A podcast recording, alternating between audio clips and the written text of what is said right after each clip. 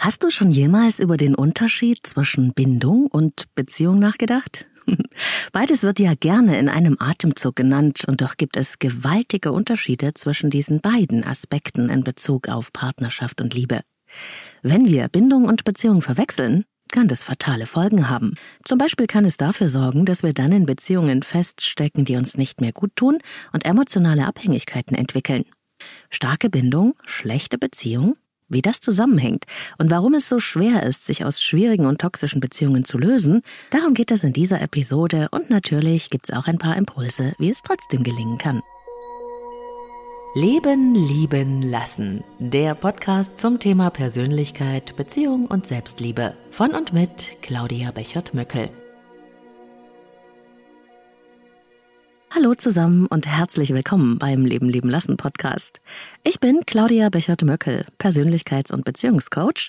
Ich unterstütze von Herzen gern Menschen dabei, sich selbst und andere besser zu verstehen und gelingende Beziehungen zu führen.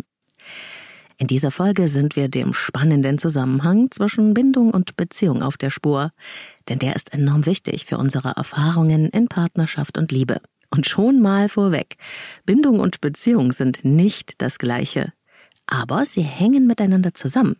Man könnte auch sagen, Bindung ist ein Aspekt von Beziehung. Und vielleicht kennst du das ja auch, dass du an jemandem dran klebst oder dran geklebt hast, als gäbe es kein Morgen mehr. Auch dann, wenn die Beziehung eigentlich grottenschlecht ist oder war. Schlechte Beziehung trotz starker Bindung. Was steckt da eigentlich dahinter? Das möchte ich dir gerne am Beispiel meiner Klientin Sarah zeigen. Gleich. Sarah ist Anfang 40, eine wunderbare, herzliche, selbstbestimmte und auch beruflich erfolgreiche Frau. Und doch steckt sie seit Jahren fest in einer Beziehung zu Benny. Benny, der sich in seiner Ehe weder geliebt noch gesehen fühlt, hält dennoch daran fest, weil er niemanden enttäuschen will. Weder seine Frau noch seine Kinder. Und die gemeinsame Firma will er schon gar nicht aufgeben. Benny entscheidet sich also, die Struktur seiner Ehebeziehung aufrechtzuerhalten auch wenn er unglücklich ist, und gönnt sich als Zuflucht für seine emotionalen und sexuellen Bedürfnisse die Affäre zu Sarah. So kann er nämlich beiden seiner Bedürfnisse Raum geben. Er hat eine Familie und er hat eine Liebe. Für Benny scheint das optimal zu sein. Alles kann so bleiben, wie es ist. Er kann an seiner Ehe und an der Familie und den Umständen festhalten und er kann sich geliebt fühlen und hat ein emotionales Zuhause bei Sarah. Für ihn passt das so. Sarah dagegen hat keinen Einfluss auf die Gestaltung der Beziehung. Denn Benny bestimmt, wann sie sich sehen, wann sie telefonieren, was sie zusammen machen oder eben auch nicht. Und Benny bestimmt auch, was Sarah über ihn erfahren darf und was nicht. Im Grunde gibt er kaum etwas von seinem Innenleben preis. Sarah weiß nicht genau, was in ihm vorgeht, wie er über bestimmte Themen denkt und wie er fühlt, denn immer wenn sie ihn daraufhin anspricht, macht er einfach dicht. Aber es ist nicht so, dass sich Benny gar nicht für Sarah interessieren würde. Wenn er da ist, fragt er mal nach und erkundigt sich, was sie denn so macht und wie es ihr geht. Aber er selbst hält sich mit allem, was persönlicher Natur ist, bedeckt. Sarah hat im Prinzip keine Ahnung davon, was ihn beschäftigt, umtreibt und welche Art von Mensch Benny eigentlich in seinem Inneren ist. Sarah macht das sehr traurig. Sie fühlt sich einsam und seltsam ungewollt. Eigentlich, stellen wir beide zusammen fest, hat sie eine Nicht-Beziehung. Der Mann, den sie so liebt, zeigt sich kaum in ihrem Leben. Er ist schlichtweg so gut wie nie anwesend. Und wenn doch, dann bestimmt er, wie die kurzen Kontakte aussehen und wie oft sie Kontakt über WhatsApp haben. Und kaum etwas von dem, was sich Sarah in einer Beziehung so vorstellt, kann hier gelebt werden. Und dennoch hält sie an dieser Beziehung fest, beziehungsweise an der Illusion einer Beziehung, so als ob dieser Mann der einzige auf der Welt wäre. Sarah ist emotional abhängig und regelrecht süchtig nach Benny. Sie nimmt alles hin, auch wenn sie leidet, und erträgt den Schmerz der Lieblosigkeit, der sie quält.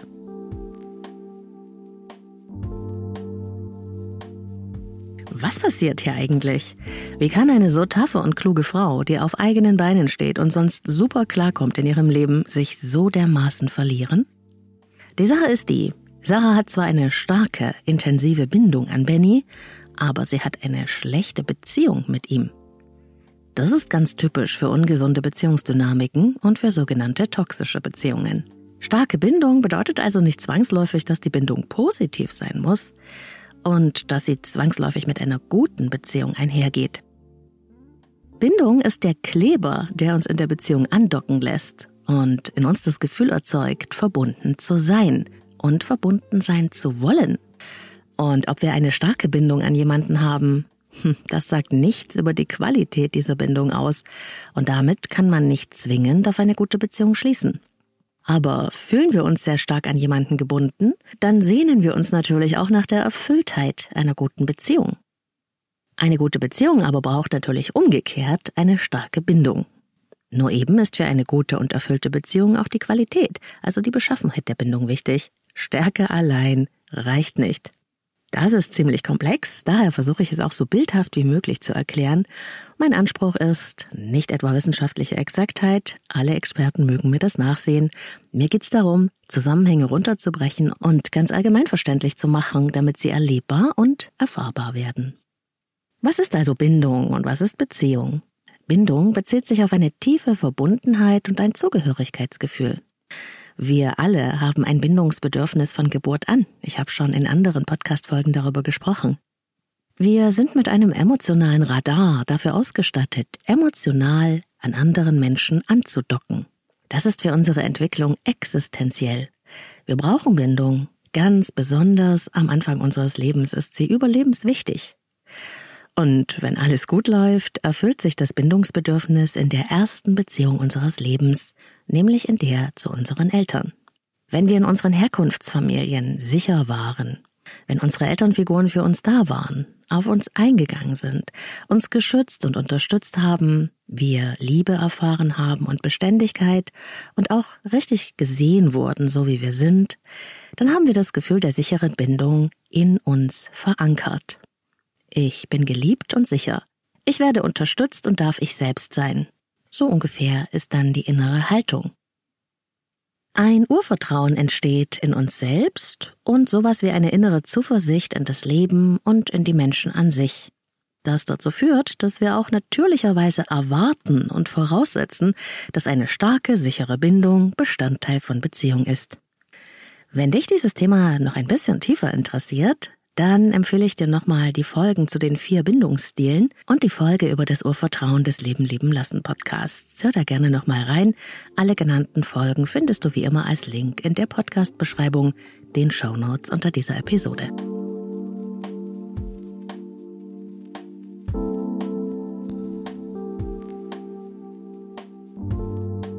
Wurden unsere frühkindlichen Bindungsbedürfnisse nicht so gut erfüllt?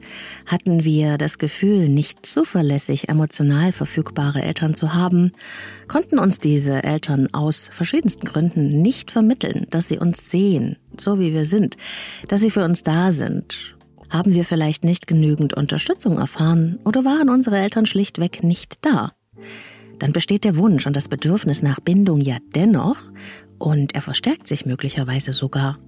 Denn wenn wir nicht sicher sein können, dass uns etwas selbstverständlich zur Verfügung steht, sowas wie die elterliche Liebe, dann hört ja das Bedürfnis danach nicht auf. Viel wahrscheinlicher ist es, dass die emotionale Kopplung an die Bezugspersonen noch intensiver wird, weil wir von der Bindung zu diesen Menschen, Mama oder Papa, abhängen und sie so dringend brauchen. Es scheint paradox zu sein, ich weiß, aber es folgt einer inneren Logik. Sogar Kinder, die von ihren Eltern Verwahrlosung oder Misshandlungen erfahren, emotional, sexuell oder körperlich, und leider kommt das ja immer noch vor und jeder tragische Fall ist einer zu viel, aber diese Kinder wenden sich nicht etwa ab von ihren Eltern, egal was ihnen angetan wird. Zumindest tun sie das nicht, solange sie klein sind. Diese Kinder halten an der schwachen Bindung von der Elternseite quasi doppelt so stark fest, weil sie Angst haben, die Bindung zu verlieren, die ja nicht sicher ist. Das Bindungssystem des Kindes wird durch die Trennung von der Bindungsperson oder durch äußere oder innere Bedrohungsgefühle, durch Schmerz und Gefahr erst recht aktiviert. Das bedeutet starke Bindung von Seiten des Kindes bei gleichzeitiger schlechter Beziehung.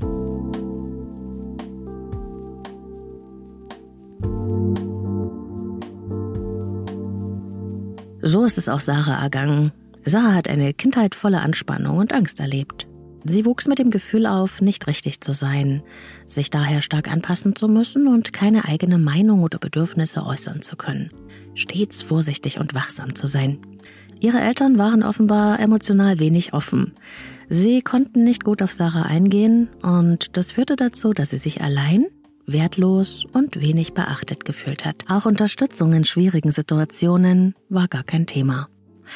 Aber der Wunsch nach der Erfüllung dieser so wichtigen Grundbedürfnisse war so stark, dass sie als Kind einfach immer nur versuchte, alles richtig zu machen, um doch noch ein bisschen Liebe und Anerkennung zu erfahren.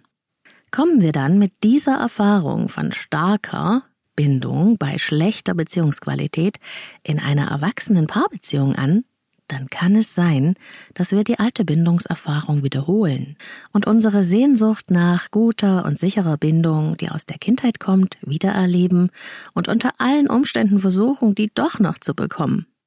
Und haben wir schon mal Erfahrungen mit starker Bindung und schlechter Beziehungsqualität gemacht, so wie Sarah, dann ist uns das irgendwie vertraut, sodass wir im schlimmsten Falle und wieder kleben bleiben an einem Menschen, der nicht für uns da ist. Auch wenn Sarah vom Verstand her weiß, dass sich in ihrer Beziehung alles nur um Benny und nichts um sie dreht, bleibt sie dennoch an ihm haften, weil ihr diese Art von Bindung und Beziehung vertraut ist. Sie folgt, ohne es zu wollen, dem Wiederholungszwang und der kindlichen Sehnsucht. Wir alle sehnen uns danach, eine starke Bindung herzustellen in unseren Paarbeziehungen, emotional anzudocken und eine gewisse Sicherheit zu erfahren. Wir wollen Zugehörigkeit spüren. Eine gute Erwachsenenbeziehung ist jedoch auf Augenhöhe. Sie ist ein Versuch, die Bedürfnisse beider Partner in Einklang zu bringen, auch wenn es dabei manchmal holprig zugehen kann. Eine Erwachsenenbeziehung beruht auf Geben und Nehmen. Gehen wir unbewusst mit kindlichen, unerfüllten Bedürfnissen in die Beziehung, dann wünschen wir uns emotionale Versorgung, Schutz und Verfügbarkeit, so wie es für uns als Kind notwendig gewesen wäre. Doch im Erwachsenenleben sind wir zuerst einmal selbst zuständig für die Erfüllung unserer Bedürfnisse, weil Partner oder Partnerin eben nicht Mama und Papa sind. Das ist hart, ich weiß. Und es bedeutet im Notfall auch die Bremse ziehen zu können, wenn man feststellt, dass man zwar stark an jemandem festhält, aber die Beziehung eigentlich einseitig oder wenig erfüllend ist. Zusammenfassend bedeutet das, eine starke Bindung an jemanden muss nicht heißen, dass diese Bindung eine gute Qualität hat. Auch eine ungesunde Bindung kann stark sein. Sie kann sogar eine Art Suchtcharakter bekommen. Eine gute Beziehung zu haben, braucht aber nicht nur eine starke Bindung, sondern auch eine von guter Qualität. Und dazu noch ein gehöriges Maß an Autonomie. Der Fähigkeit, selbst zu sein und auch selbst wirksam zu sein und uns notfalls auch ablösen zu können, weil wir für uns selbst entscheiden. Außerdem ist für eine gute Beziehung entscheidend, dass andere Aspekte von Partnerschaft auch in relativ guter Balance sind. Nicht nur die Bindung, sondern zum Beispiel auch das Verhältnis von Anpassung und Selbstbehauptung und das Verhältnis von Geben und Nehmen. Was gebe ich in die Beziehung hinein und was mein Partner oder meine Partnerin? Am Beispiel von ungesunden und toxischen Beziehungen kann man bilderbuchhaft sehen, wie das Phänomen starke Bindung und schlechte Beziehung in die emotionale Abhängigkeit führt.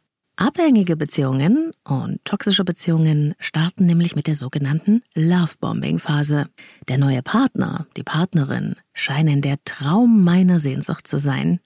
Ich werde angehimmelt und geliebt, bekomme jede Menge Aufmerksamkeit und stehe im Mittelpunkt des Interesses. Wow.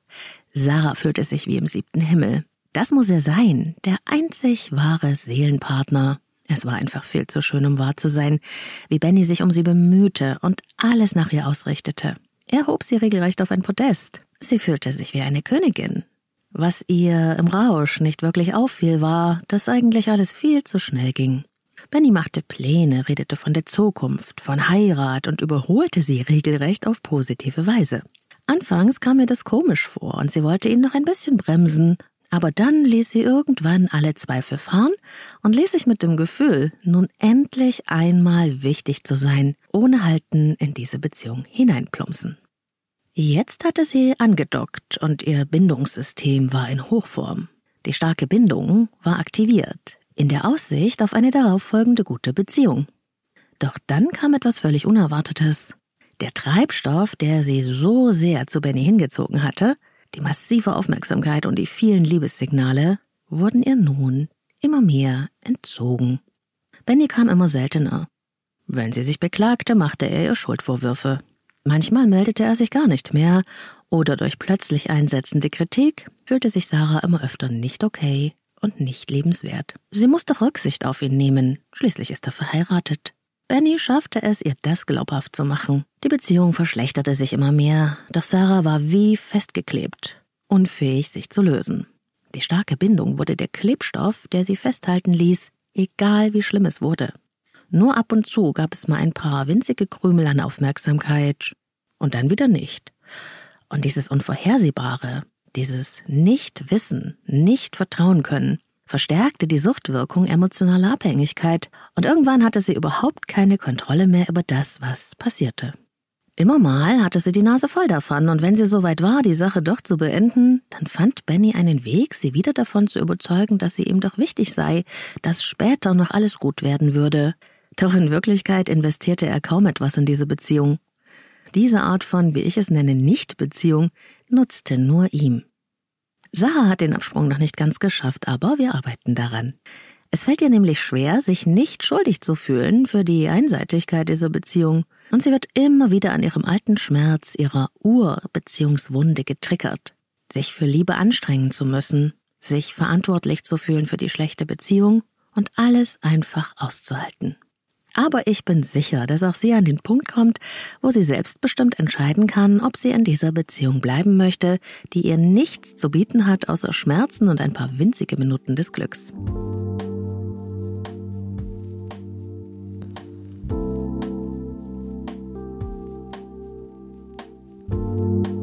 Wenn du dich dabei erkennst, wenn dir irgendetwas aus meiner Beschreibung bekannt vorkommt, dann möchte ich dich einladen zu einer kleinen Übung, die dir zeigen kann, ob das Verhältnis stimmt von dem, was sich für dich erfüllt in dieser Beziehung und von dem, was der Preis ist, den du dafür zahlst. Ich nenne es die Waage-Übung. Halte deine Hände vor dich hin wie kleine Schalen, mit der Handinnenfläche nach oben. Schließe deine Augen und stell dir doch jetzt einmal vor, du legst in die linke Hand all das Gute, das Wertvolle, das Erfüllende, das du in dieser Beziehung hast. Lass dir einen Moment Zeit dafür. Spürst du Liebe, Anerkennung, Verbundenheit? Wertschätzung vielleicht? Nähe? Verstanden werden oder miteinander? Was von dem, was dir wirklich wichtig ist, kann in dieser Beziehung gelebt werden? Stell dir vor, wie du das alles in die linke, offene Hand legst. Und in die rechte Hand legst du nun das, was dich belastet, was du aushältst, was schwer für dich ist und dich traurig macht oder verletzt. Was ist der Preis, den du für diese Beziehung bezahlst? Bewege nun wie bei einer Waage deine Hände ein bisschen auf und ab und prüfe, ob es ein Gleichgewicht gibt oder nach welcher Seite deine innere Waage ausschlägt. Lass dann diese Wahrnehmung einen Moment auf dich wirken.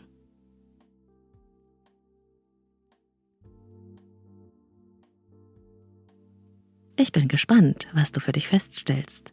Und ich wünsche dir, dass du eine innere Haltung findest, die ungefähr so lautet. Ich will diese Beziehung aber nicht um jeden Preis. Wenn der Preis ist, dass du dich permanent traurig, allein oder verletzt fühlst, nicht gesehen und nicht geliebt, wenn deine Bedürfnisse keine Rolle spielen und du kaum einen Einfluss auf die Gestaltung der Beziehung hast, dann ist der Preis definitiv zu hoch. Dann wird es Zeit, deine Trennungskompetenz zu aktivieren. Auch wenn es richtig weh tut. Trennungskompetenz ist total unterschätzt, aber genauso wichtig wie Beziehungskompetenz. Denn wenn wir uns nicht lösen können, wenn es Not tut, dann rutschen wir in die Abhängigkeit. Und das ist wirklich keine gute Voraussetzung für gelingende Beziehungen. Dann wollen wir die Beziehung sprichwörtlich um jeden Preis, auch wenn es bedeutet, sich selbst aufzugeben. Eine Beziehung ist ein Fließen. Wir geben etwas hinein und es strömt auch etwas zu uns hin. Es muss nicht in jedem Moment ausgewogen sein. Es geht um die Tendenz. Balance ist in Beziehungen entscheidend. In allen Bereichen. Können wir die auf Dauer nicht herstellen, haben wir eine Plus-Minus-Beziehung. Sie ist einseitig. Mein Lieblingsmerksatz daher, Es geht in Beziehungen nicht um Harmonie. Es geht um Balance. Sorgen wir für Balance und darum muss man manchmal auch ein bisschen ringen. Dann entsteht im besten Falle eine Win-Win-Situation.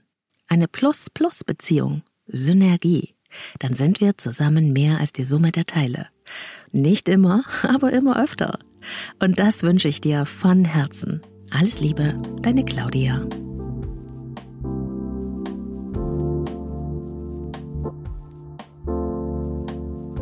Vielen Dank, ihr Lieben, fürs Zuhören. Das war Ausgabe 111 des Leben lieben lassen Podcast. Ist das nicht eine wunderhübsche Zahl? Wenn es dir gefallen hat, vergiss nicht, den Podcast zu abonnieren in deiner App, damit du keine Folge mehr verpasst. Natürlich freue ich mich wie immer auf euer Feedback. Du kannst mir schreiben an claudia.leben-leben-lassen.de und auch über das Kontaktformular der gleichnamigen Website. Dort findest du auch den Blogartikel zum Nachlesen zu dieser Episode hier, meine geführten Meditationen im Audioshop und alle Infos zum Coaching mit mir. Ich arbeite mit Einzelklienten und Paaren. Wenn du dein persönliches Kennenlerngespräch vereinbaren möchtest, dann schreib mir gerne. Auf diese Weise können wir nämlich schauen, ob wir uns von beiden Seiten eine Zusammenarbeit vorstellen können. Teile gerne diese Episode mit Menschen, von denen du glaubst, dass das Thema Bindung und Beziehung auch für sie sehr wertvoll sein könnte. Liken, kommentieren und mit fünf Sternen bewerten auf Apple Podcast und Spotify, das unterstützt meine Arbeit ebenfalls und ich freue mich riesig, wenn du das machst. Leben lieben lassen ist auch auf Steady der Unterstützerplattform für Kreative. Und wenn du mich und meine Arbeit unterstützen möchtest, dann gibt's hier im Podcast einen ganz persönlichen Gruß von mir. In dieser Woche sende ich ganz herzliche Grüße speziell an Virginia.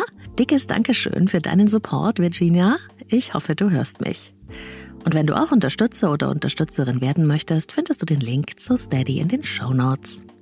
Und eine weitere tolle Neuigkeit habe ich auch noch zu vermelden. In Zukunft wird es die Möglichkeit geben, Leben leben lassen auch vollkommen werbefrei zu hören für einen kleinen monatlichen Beitrag für alle, die das möchten. Ich arbeite noch daran und ansonsten bleibt natürlich alles wie es ist. Leben leben lassen ist überall in allen Podcast-Apps for free zu hören, mit Unterstützung von Sponsoren. Und ich denke, mit der neuen Möglichkeit bekommt jeder die Lösung, die für ihn oder sie am besten passt. Du hast eine persönliche Frage, die ich dir im Podcast beantworten kann? Deine Hörerfrage kannst du mir direkt in die Leben lieben lassen Sprechstunde senden, anonym und kostenfrei und mit ein bisschen Glück bist du in der nächsten Sprechstunde für Hörerfragen schon Teil der Show. Ich freue mich von dir zu hören. Den Link in die Sprechstunde findest du in den Shownotes dieser Episode. Folge mir gerne auch auf Instagram, auch dort gibt's Impulse und Inspirationen zur Persönlichkeit und Beziehung und ich freue mich auch dort über den Austausch mit dir. Liebe Grüße an der Stelle an alle, die mir auch dort begegnen. Leben leben lassen gibt's jede Woche neu auf deine Ohren, immer am Sonntag. Bis dahin, alles Liebe, eine dicke Umarmung, lass es dir gut gehen, wo und wann immer du mich hörst. Deine Claudia.